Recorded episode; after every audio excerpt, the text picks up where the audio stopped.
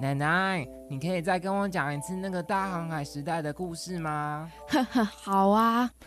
传说中，在这个世界上有一个小小小小的角落，六色的彩虹会停靠在那边休息。下过雨后，当云层拨开，太阳出来时，彩虹会从那个小角落延伸，画出一个半弧形。那时候有好多好多的大船都想去找那个地方，因为他们听说那里有一个很厉害的宝藏哦。是很多很多的钱钱吗？不是哦，传说只要去过那里。就会有魔法让大家忘掉歧视哦！哇，到时候我一定要带奶奶去，让大家不再歧视我们。嗯。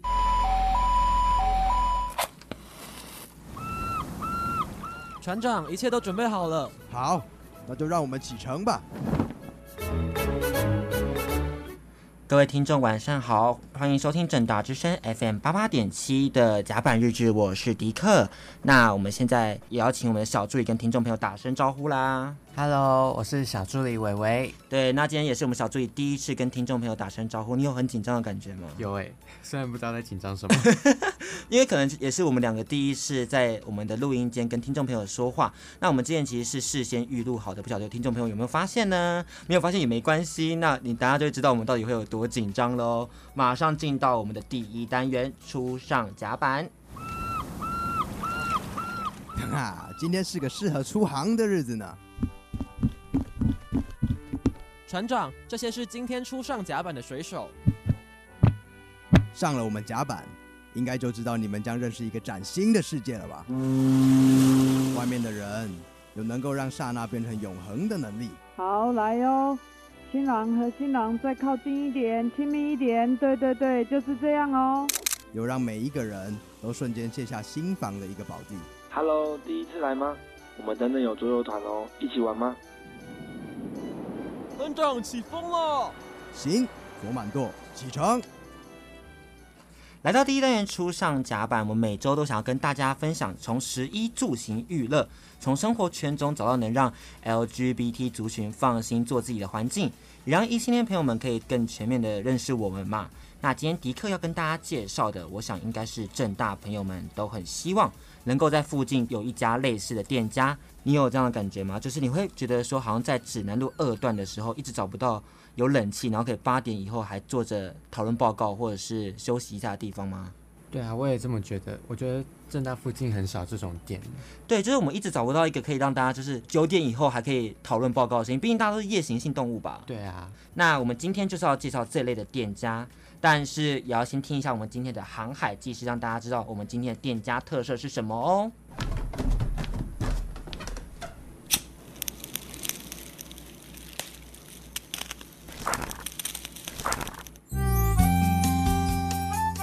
标点符号共有两家分店，分别是位在西昌街的早午餐店，以及位在内江街的吃茶店。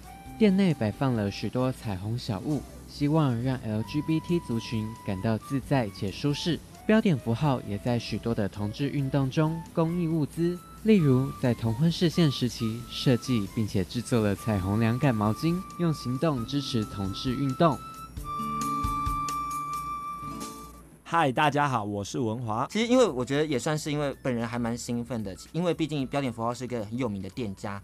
那在五年前的时候，就一直有布洛克说这是一家颜值跟餐点都高 CP 的店。那其实今天看到本人坐在面前，我也是有点小害羞的心情啦。那店长对这个评论是怎么看的呢？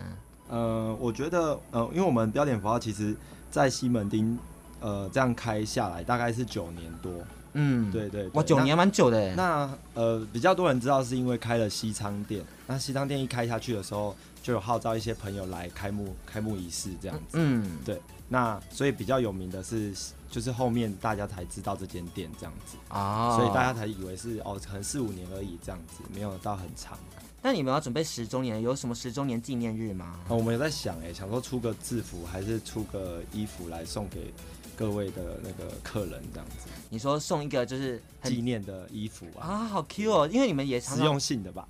我觉得会有人想要哎，就因为你们之前做的东西都还蛮有质感的，像之前有做凉感毛巾嘛，我们刚在小资讯有提到，迪克自己也有一条，嗯，就而且它真的是你可以沾水就会是很身体会很舒服，在炎热的夏天非常实用。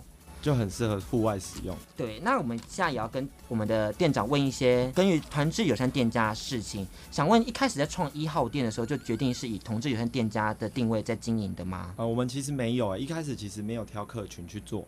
那呃，店开久了，慢慢发现客群都是呃，大概百分之五十的部分是同志。那我们准备第二家店的时候，才有想说，呃，那我们开一间专门 for 同志的友善店家。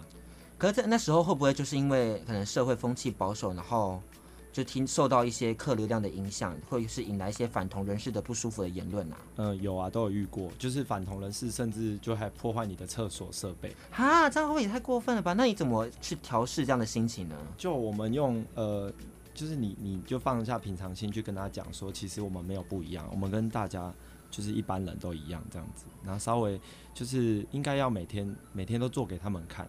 对，因为毕竟早餐他们每天都会来吃，嗯，对对对，他们虽然讨厌归讨厌，可是还是会来吃，所以所以其实这一点我比较不担心啦，至少就是哦，至少会来消费这样子。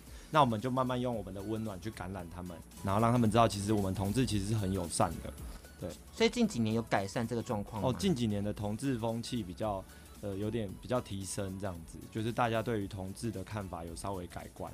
所以他们就会变得比较 peace and love。对对对对对对对，就比较友善，而且友善蛮多的。而且至少他们比较了解同志在干嘛，这样。他们有试着去了解这件事情。对对对，我觉得这是件很好的开始。那承接刚刚上段的访谈，我们要继续了解在经营路上的一些辛苦谈喽。还蛮好奇的是，在经营标点符号的时候，有没有发生一些比较窝心的事情，让你觉得啊，幸好当时我决定我们店是这样的性别友善店家。比较窝心的事情是，就是假如你是同志，你走进来的第一个感觉，我们整家店的员工都是同志，oh. 所以你一个感觉就会觉得，嗯，这边很温暖，是我的家。对，就是第一第一时间你就会感受到这种感觉。那我希望是每个人来这边都把标点符号当自己家的那种感觉，就是兄弟姐妹或是朋友都可以在这边认识，是很窝心的一个初衷呢。那店长有没有因此而受贿呢？就是受贿哪方面的？就是因此就说面试员工的时候 可以看比较多帅哥，还是？我是觉得说你成为这样性别友善店家的时候，有没有发生一些比较贴心，是让你觉得打从心底觉得很温暖，就是来自一些很贴心的举动，来自客人。呃，客人的部分，他们都会其实逢年过节啊，或是或是就是比较会送礼物啦。对，就是这部分，就可能哦，今天天气很热，他们就会带着两杯星巴克或三杯，或是会打电话过来说啊，你们现在有几个员工，我买饮料过去。太贴心，我可以应征员工吗？就是客人其实都蛮蛮贴心的。那我听说，就是您您目前的另一半也是因为开店才认识的吗？嗯，对。我们目前是交往大概两年，两年多一点点左右。可以跟我谈谈聊聊这一段可爱的小故事？说聊另外一半，他其实他是我的早餐店的客人。那怎么认识的？是因为有一个有一个假周末啊，我们周末很忙，那他可能来用餐，我没有稍微没有注意到，所以他就连续好几个周末都来用餐。Oh、那我就、欸、我就发现这个人他好像不是很单纯，我就去跟他聊聊天这样子。那去跟他聊天的过程，才发现哦，原来他住在台南，他住在南部的台南这样子。然后我就问他说，为什么你每个礼拜都要来这边吃早餐？然后他就说，因为他喜欢我，哦，就很直接。然后我我当下听到，我也是蛮感动的。那就就跟他试着交往看看这样子。你刚刚丢了一个很大的直球，哎，就是哦没有，不是你是您的另一半，另一半丢一个很大直球，哎。怎么说？就是他，我直接直接跟你说我喜欢你这四个字吗？哦，对啊，对啊，对啊，因为他说南部人就比较直接，他就不喜欢拐弯抹角这样。哦，我们就请我们的听众朋友，如果是南部的话，可以跟我们求证，到底南部是不是比较热情，还是他本人比较热情而已啦？对。但是这样的这样也算是一个小艳遇吧？嗯，工作上难免都会遇到这种事情啊，对，多多少少。但我觉得能因此有一段家园也是件很幸福的事情。那也就是祝贺他们的感情可以长长久久。以下片段若有活动资讯，都是前年的活动了。对，那其实他们最近在办一个活动，是叫彩虹林的活动，可以请你跟我们分享一下这是什么样的活动吗？呃，彩虹林的初衷就是希望我们有一些对同志友善的店家，他们站出来，那我们所有的店家做一下联署。那联署之后呢，我们可能会不定时或是。每个月都办一个活动，这样子就由这些店家轮流来举办。那因为十月是个同志友善月，它就是同志骄傲月吧。因为每年的十月在台湾都会办同志大游行。嗯，那同志大游行其实有各国的佳丽啊，还有每个国家都会来这边参加，它也算是台湾的一种文化。对，那已经造成一个文化了，表示我们应该去重视这件事情。嗯、那我希望所有为同志发声的一些店家们可以一起集合站出来，所以我们开创这个叫做彩虹林的呃国际彩虹林这个友善店家的事情，是希望每一间店都可以自己来报名，那自己做一些友善的事情，例如你这家店有什么优惠可以给这些呃可从各国来的来宾或是朋友同志朋友们这样子。那我们会帮你发布在我们的粉砖上。是，那蛮好奇的是，文化刚刚有提到有自己关注的环保团体，那我也知道你有关注学运的部分。那还蛮好奇，说你自己印象最深刻的最一次投入是什么啊？呃，学运的部分，嗯、呃，最有名就是最近的那个学运嘛。嗯，对，就太阳花那个学运。是对。那我们我们店我们标点符号其实有去送早早餐的部分，因为大家其实都蛮辛苦的。对，那我们送早餐过去，其实让我印象深刻的是。就是我其实是叫一整台计程车，然后送三明治跟奶茶。可是过去学生嘛，学生就比较直接一点，然后打开说谢谢谢谢，然后一打开要拿的说啊，怎么不是麦当劳？啊，好让人哦。然后我就有点尴尬一下。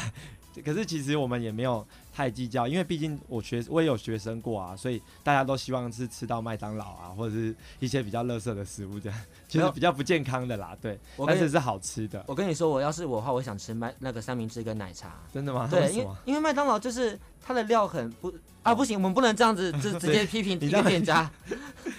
但是但是学生就是我们学生的时候都会想吃麦当劳，这是真的。好的，好的。那其实我们最后也要来做一个小宣传啦。下个礼拜十月十六号到十月三十一号，在我们的内江街的桌游店部分会有布展，可以跟请店长与我们听众朋友分享一下是什么样的展览吗？嗯、呃，这个展览它属于比较特别，它有点像人体的艺术展。那它是拍男性的 DIY，嗯、呃，射出的那个部分，就是那个。那个、瞬间，对那个 moment，对，所以是一个比较偏裸体艺术的一个对，对，对，所以要一定要十八岁以上才可以来参观哦。好的，那如果大家对于裸体艺术有好奇的听众朋友们，都可以去我们在十月十六号到三十号都会到我们标点符号的店内去看看哦。那最后邀请我们的店长送一首歌曲给我们的听众朋友们。那我这次送的歌曲是因为我们有参与拍摄，是钟明轩一个网络红人，他唱他是煎熬地，那这首歌是他最新的作品。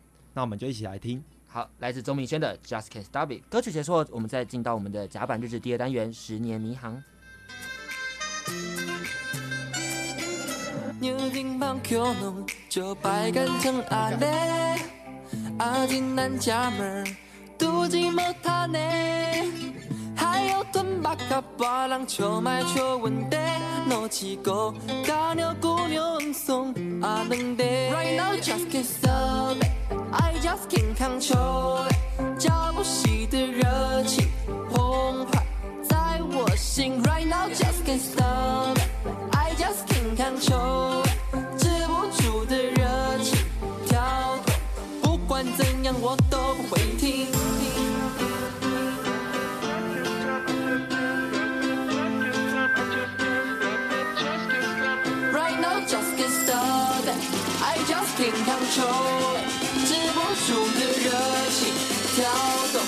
不管怎样，我都不会停。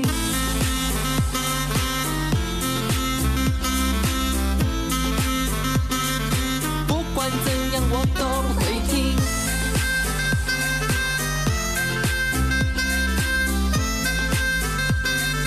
不管怎样，我都不会停。你能帮可能就摆干成阿累，阿金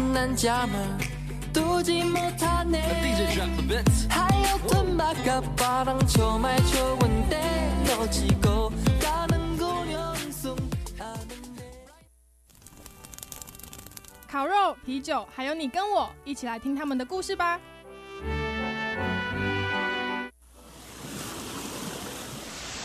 不好了，定位失灵了，快去叫船长！啊，不好，前面起雾了，再开下去可能会有危险。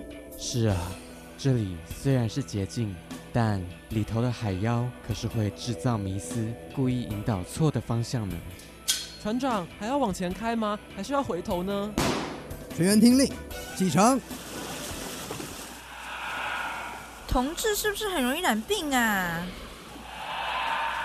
你要结婚是不会到国外去结哦。你们是不是很乱啊？这样以后我们怎么教小孩？恪守职责，我们的任务还没有完成呢。甲板日志，我是迪克，我是伟伟，还有我们今天的大来宾，嗨，我是文华。对，我们这机会难得，所以我们本周十年迷航的大来宾就是标点符号的老板喽。那第一次听的听众朋友们跟文化可能需要解释一下这个单元的由来。那我们近期其实，呃，首先开始最主要的的发想，是因为我们近期即将展开的同志大游行，也已经大概要迈入十三或十四年了。但这十几年来，其实我们 LGBT 的族群权益却依然被各种的政治力还有保守势力的朋友们耽误着。特别是视线都可能，我们已经表明婚姻自由是基本人权，却还有类似的反同公投啊等等的。那因此，我们就是像在航海中迷失方向的水手们。那我们在路途中一边破除社会大众对我们的迷失，一边持续争取我们应有的权利。这样会不会太复杂？文化就是刚刚这样的讲解，我觉得还好啊。是有那个联想到的吗？是有稍微联想到。好的，那我们也要紧接着来听到我们第二个隐喻的部分，来自我们的海妖迷音。船长，你听，好像是什么声音？哎哎，你不要靠我太近啊，到时候害我被怀疑是同性恋，再搞 gay。我跟你说，听说那个假假喜欢我，哎，真的啊，我无法。他们整个戏里面都是同性恋，他要出来吗？还是要进去呢？还是要继续留下？很痛苦啊！迷思的前面还有个小剧情，主要是说航海中会有一些海妖乱入啊，还有我们迷失方向，所以海妖就是暗喻迷思啊。希望聪明的听众朋友们有发现哦。那最后穿插一个美江，我觉得是一个还蛮经典的人物。文化是怎么评断他的呢？我觉得他算是同志界代表性人物吧。同他是同志界代表性人物吗？为什么？就是有他批评，人家才看得到“同志”这两，就是这两个字这样子。哦，对对对。所以我们反而是因因为在逆境中求生存的。没错没错。那其实还有很多精彩的，不要说精彩，反激烈的反同言论，例如说。同性恋是东方闪电，如果有跟他有连接的话，我们要烧毁、断开魂结、断开锁链、断他一切的牵连，类似这样子。然后他说整个科技都同性恋，就刚刚有听到的。那其实我们很多人现在也把它当做笑话来看。之前我们台北知名的夜店 Funky 还有做一个美江的一个电音 Party，不晓得大家有没有听过？那我觉得我们如果去深深的去探究这一切，会发现说，其实这主要还是一个迷思是。同性恋会去喜欢异性恋，然后把异性的男生扳弯。那扳弯是什么呢？我们请伟伟来解释一下。弯的意思就是性取向发生转变。那相对于我们的异性恋男性，就将它称为直男。好的，谢谢伟伟。那就你的观察，就我们文化的观察啦。那其实文化也算是交友广阔。你觉得扳弯在我们圈内算是常态吗？我觉得这是看个人决定诶。因为有些人可能因为他是直男，或者他是异性恋，就不会去测试他到底是不是喜欢我这样子。嗯，对，所以是因因人而异啦。所以还还是算个案的感觉。对啊，算个案啊。那你有听过我们刚刚上面的其他的刻板印象吗？因为其实刚刚那两个，我觉得听起来也算是有点刺耳的。对啊，其实听起来听在我耳里，其实有点不太舒服。嗯，我觉得，嗯，就是说你不要靠我太近啊，哪一天你害我变同性恋，这这一类的话。其实小时候蛮常听到的哦，真的吗？对对对。那有没有今天可不可以特别平想要来这边平反一下？呃，我觉得是同性恋就是同性恋，他他其实就是一个天生潜在因子，不会因为呃，就是你今天跟男生很好，你就喜欢上男生。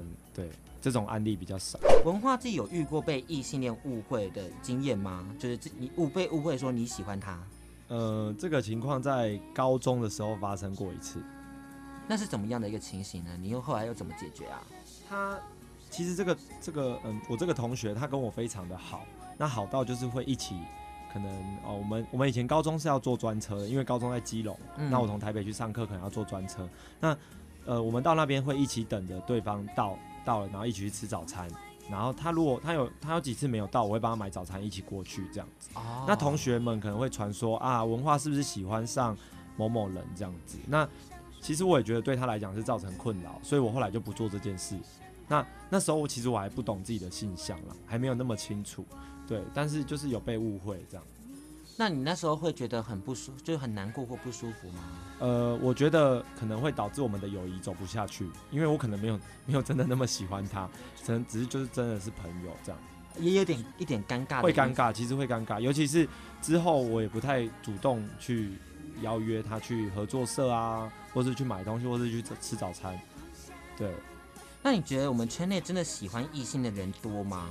我觉得多的原因是一部分是因为异性恋看起来给人家的感觉是比较阳刚的，那比较阳刚的在圈内都比较呃圈圈内男生一般都比较细心，比较温柔一点。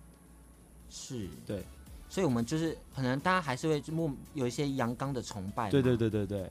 因为其实我今天我最近在看《白昼之夜》的时候，有一个有一段话是这样子讲的，他就说男生就是应该喜欢阳刚的东西啊，例如男生。就是我觉得讲的很有道理啊。所以他还是默默的，就是因为因为就是喜欢对啊同性的人，对啊啊所以他还是喜欢喜欢那个样的气质。没错没错。但是我觉得跟异男相处，就是换角度思考，或者异男跟我们相处，应该都是可以被归类为很基本的人与人之间的相处。是啊。但是我觉得好像大家对于我们的误解会造成很多的误会跟尴尬。我觉得是来自于刻板印象，就只要太好，他们就会觉得，哎、欸，你是不是喜欢我？嗯，对。但我觉得一男朋友真的也要放心啊，因为其实我们不见得会想要浪费时间去爱上你，因为更多时候就是你也长得还好。这是实话吗？会不会太攻击啊？应该还好啦。这其实有时候也有可能是不想要浪费时间在一段没有意义的。就测试中，因为其实是测试，知道没有结果就不会想要继续走下去。嗯，所以就会不想要再去故意去挑逗你或什么。有时候真的也只是闹，当做普通朋友，当做玩笑来看而已。至少让我睡一下，我等等再来面对这些可恶的海妖。斗志燃起来了，快上去甲板，一起面对可恶的海妖吧！嗨，我是文华。文华每次都有一种很元气、很有朝气的感觉呢。对呀，不用这么特别装可爱了。好啦，其实就是上周我们听众朋友如果有，我原本就很可爱，硬要补充。OK，good。那上周其实我们听众朋友如果有收听我们第一节的话，应该就知道我们在这个时段的时候是做直男朋友 PK 女性相关小知识，来跟大家证实，其实不是只有同志才懂女生。只要你用心的话，你也可以懂你身边的女孩儿。那本周呢，我们今天要破除的迷思是，同志好像很容易喜欢上异性恋呢，然后他们会被我们扳弯这件事情。那我跟文化文化这边有你，你大概有扳弯过男生吗？呃，严格说起来应该是没有啦，应该是没有。那我自己是一次，所以代表说我们现在是一个一次跟零次的经验要去探讨这件事情。嗯、那迪克也会蛮好奇说，大家既然这样，大家那么误会我们，我们就不如来实际联谊看看吧。好、哦，所以我们就有一次的同性恋跟异性的联谊，所以还蛮一开始也会问说，文化对于一开始得知到要跟异性联谊的心情和想法是什么啊？呃，其实就是很平常心啊，就是想说遇到再说啊。哦，那。那如果因为其实我为了要特别让联谊比较吸引人一点点，所以我有特别找你心中的理想型是怎么样的人呢？就是爸爸吧，讲这么直接吗？因为我从小，哦，我爸比较早就离开人世，所以我从小就比较少父爱。那虽然说我妈也很尽责在做到这一块，然后我也是很感动，但是还是觉得对爸爸有一种 情有独钟的那一面。了解，所以我们那时候脑中一个，我自己脑中一个乍现就是我自己的国中地理老师兵哥啦，完全符合，身高大概一百七十六公分，体重我看不出来，但因为他全身都是肌肉，所以不是那种馆长的那种过多的肌肉，是精实刚刚好，有彭于晏的肌肉的感觉，那小麦色的皮肤，戴着一个斯文的细框眼镜，有一种禁欲的感觉，真的还蛮符合爸爸给我们的那种 feel。那第一次看见他，文化对他的第一印象是什么？我第一次看见他，就觉得他是一个很禁欲的感觉。我也不太会讲哎，就是很老实啊。你说憨厚憨厚老实，憨厚老实，然后感觉就是有运动，对，有在健身的男生这样。这不仅是文化第一次跟异性的联谊，那其实也算是兵哥第一次的联谊，不是说跟他第一次的同跟同性联谊也是这一次。那他觉得最正式的联谊也是这一次，因为是一对一的。那他也有点不知道怎么开场，所以我们给大家听听看那时候兵哥的开场是怎么样的表现吧。哎、欸，是，哎、欸，像平常休息的时，就是应该是说平常有什么兴趣这样的。哦，休息的时候，平常除了上班上班以外，我还会就是上班以外的时间，我最最大的兴趣就是看电影。看电影。对，然后去，我什么片都看，什么电影都看，什么电影都看。对。大家有感受到那种尴尬癌爆满的那种，就是起鸡皮疙瘩、欸。重听觉得好可怕、啊，为什么我可以不要放吗？为什么可以这么尴尬的，就是回答？但是我觉得其实是来自于斌哥，他问题也问得很尴尬、欸，哎。对啊，他卡一对一吧，我觉得一对一也蛮蛮重要的，一对一卡词卡得很严重，对不对？他有点像是我这个节目一开始的那个感觉，对对对，现场感觉，就带点紧张的情绪，有点兴奋的感觉。那其实我们那时候当下没有人，我就我们我们两个独处在在回答那个问题。对，但还还可以这么尴尬。对对。那其实刚刚我们联谊除了一开始的基本资讯与认识以外，再就是需要制造更多相处的机会，无论是肢体接触还是心灵上的接触啦。所以，我们今天先讲心灵上接触的部分，因为这边比较清水，比较简单。那在与斌哥聊天的过程中，文化有没有印象最深刻的话题啊？就因为不知道聊什么，所以他就问我说：“我有在运动吗？”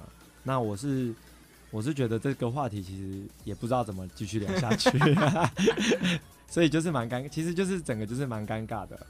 对啊，因为我我我其实没有没有所谓的叫做。你说一对一的这种约会吧，因为一般一般约会就是一开始就会先认识，然后就是像男生跟女生就要去相亲啊。可是因为我们没有这种经验，所以其实当下其实蛮尴尬的。所以他给他在谈话这部分给你的印象是零分吗？也不会到零分呐，就是他已经尽量在找话题了这样子。所以我们感受到兵哥的努力，兵哥很棒哦，谢谢兵哥。那心灵上的接触后，就要有一些 eye contact 的一些暧昧氛围，所以迪克就将自己之前设计的广播节目桥段拿来用，请他们两位演出巧克力厚片吐司相知相遇相爱的情景，马上来听听看吧。就是你了，我的 Mr. Right。没关系，就算你等到海枯石烂，我也愿意等。啊，要来了，这种侵入感，我觉得我头晕目眩。啊呜！你还好吧？有没有怎么样？没关系，为了我愿意，来吧。我碰到，所以我要直接碰。我碰到，碰到你结实的胸膛。嗯，哦，这是我人生中的第一次，不是孤单一个人。好，我们赶快把它卡掉。就是 我真的觉得他就是这个演戏的部分，真的很像在练台词哎，他完全没有带有感情。可是他就是老师啊，对，老师讲话就是这种方式，他完全是用一个老师的口吻在跟我讲说。我要把台词念完吗？这样，而且他们还有个很但很尴尬的话，就场面是说，所以我现在要碰他结实的胸膛啊，啊，这转过来直接问我这件事情，我就嗯好，快碰，因为因为字稿上面是写说，呃，你的手伸过去摸他结实的胸膛，然后其实当下蛮尴尬，因为因为那个老师他是坐在我的正对面，嗯，对对对，斌哥他坐在我正对面，所以其实我不知道我要直接去 touch 他，还是说他会走过来，结果他他也都没有动作，所以我有点害羞。你就不晓得到底手是不是要伸过去，真的去摸这件事吗？对对对对，有有点害羞。那其实后来我们真的有一些肉体上的接触，就是我们塞了很多桥段。那在这过程中有没有一些心头砰砰跳或小鹿乱撞的感觉呢？呃，在有啊，就是最后一个一卡，他他在我身上做运动的时候，对，我们有一个桥段是请兵哥做伏地挺身，就是一些因为我们在有时候在联谊活动的时候会有一些比较多的。国王游戏或一些大冒险的部分，所以就有 C 这样的桥段。哎呀，那那那那那个时候其实是真的蛮害羞的，因为他那时候还好像只穿衬衫吧，然后衬衫扣子你们还规定他要解开，那就 不要把我们这个节目讲得很肉欲好不 好？是是是是是，但就是、我们的节目很健康。对对，当然就是有一些比较煽就是煽情的部分，请大家之后在粉砖上搜寻啦。那这么贴近的身体接触，你会觉得有因此想要让你追求这位男性吗？啊、呃，我我我是比较害羞的那一方啦，对，所以，呃，通常我对感情都比较被动，对，那通常如果说他有下一步，我才会有下一步。哦，所以如果你现在是单身的话，哦，为什么？你知道我讲为什么是单身？如果是现在单身吗？因为其实他现在是死会的对的一个状态，那他现在他的另一半也坐在我们的录音间，请他跟听众朋友打声招呼吧。Hello，大家好，我是伟杰。对，他其实就刚在我们一整个小时都坐在录音间听着我们 讲一些事情，所以我其实不敢、不太敢讲话，有没有？你有没有发现？我在旁边听到都快笑死了。